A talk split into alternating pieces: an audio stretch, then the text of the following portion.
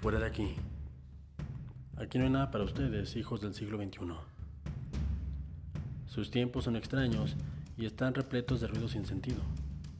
Una algarabía de píxeles sin sangre y edificios desplomándose sin gente dentro. Una perversión de las antiguas ideas en las que prefirieron ir hacia arriba en vez de hacia adelante. Están pisando territorio extraño, donde huele a gasolina escupida en urgentes toberas, atronadores octanos machacando sus oídos y sangre roja y desagradable derramada. Una tierra donde no hay palabras de más y las que hay se te graban tan a fuego como ese horizonte al que miramos con miedo, temiendo atisbar allá a lo lejos el reflejo de todo aquello que te persigue por este páramo del infierno.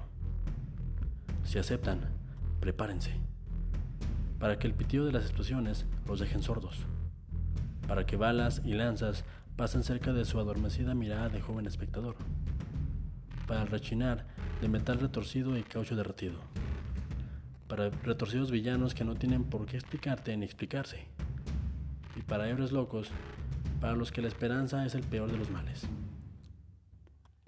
Bienvenidos al cine de otra época, aunque no pueda recordar exactamente cuál.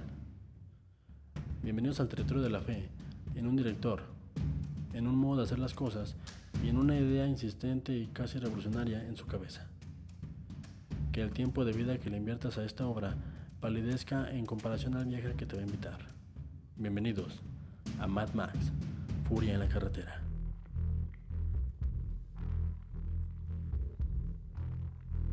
Pocas veces me he sentido tan joven y tan viejo como al salir de esta película.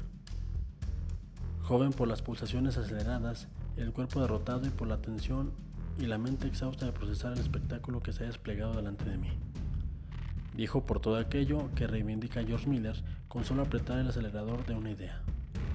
Y joder, ser consecuente con ella. Algo tan aparentemente sencillo para un creador no debería ser objeto de elogio. Y si lo es, es porque algo como esta película es tan necesario en estos días en el cine de acción como lo son genios contemporáneos de la talla de Cuarón y del Toro para el cine mexicano. No quiero pensar en esta película como un ejercicio de nostalgia, sino como una bofetada. ¿Qué digo bofetada?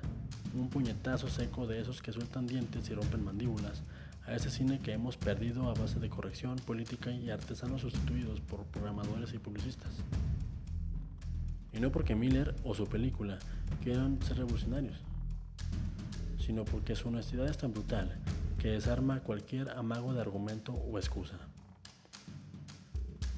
Hay películas, muchas, demasiadas, que son canciones ligeras, temas pop para el consumo rápido, hechos a partir de melodías básicas y repetitivas con el objeto de que se claven en tu memoria por medio de una repetición de radiofórmula.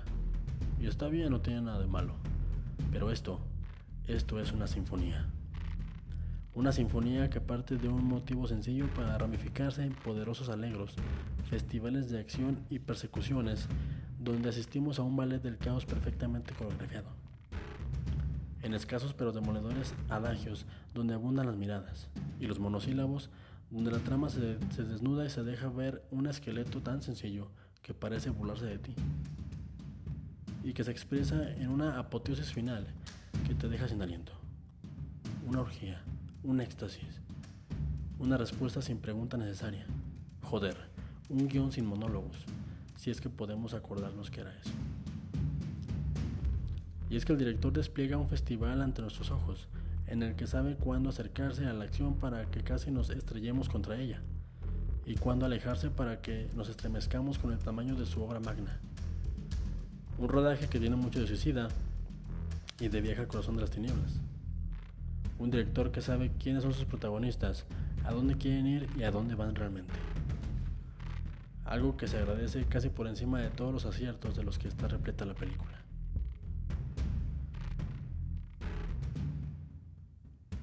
Ese atisbo de verdad a la hora de contar una historia, a la hora de rodar y montar una película, es lo que hace que sea una conjugación perfecta de entretenimiento y ese algo más que pedimos como espectadores exigentes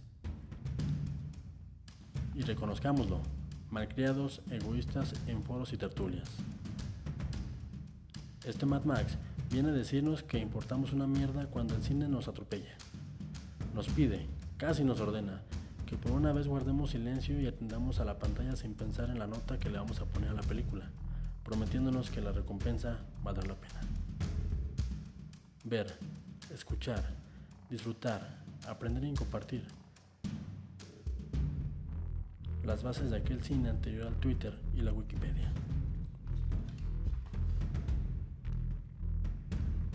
Este es un fragmento de la crítica escrita por Samuel Secades colaborador del sitio web Zona Negativa, el cual recomiendo ampliamente.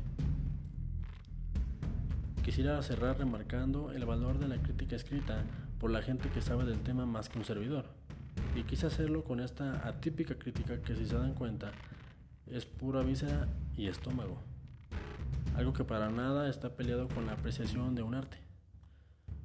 Porque como dice el experto Eric Estrada, la crítica es objetiva y no puede ser de otra manera. Así que compartiré regularmente este tipo de textos que en mi opinión contagian la pasión por una obra y los iré intercalando con críticas 100% de mi autoría. Dicho todo lo anterior, si no han visto Mad Max Fuera en la carretera, no lo piensen más.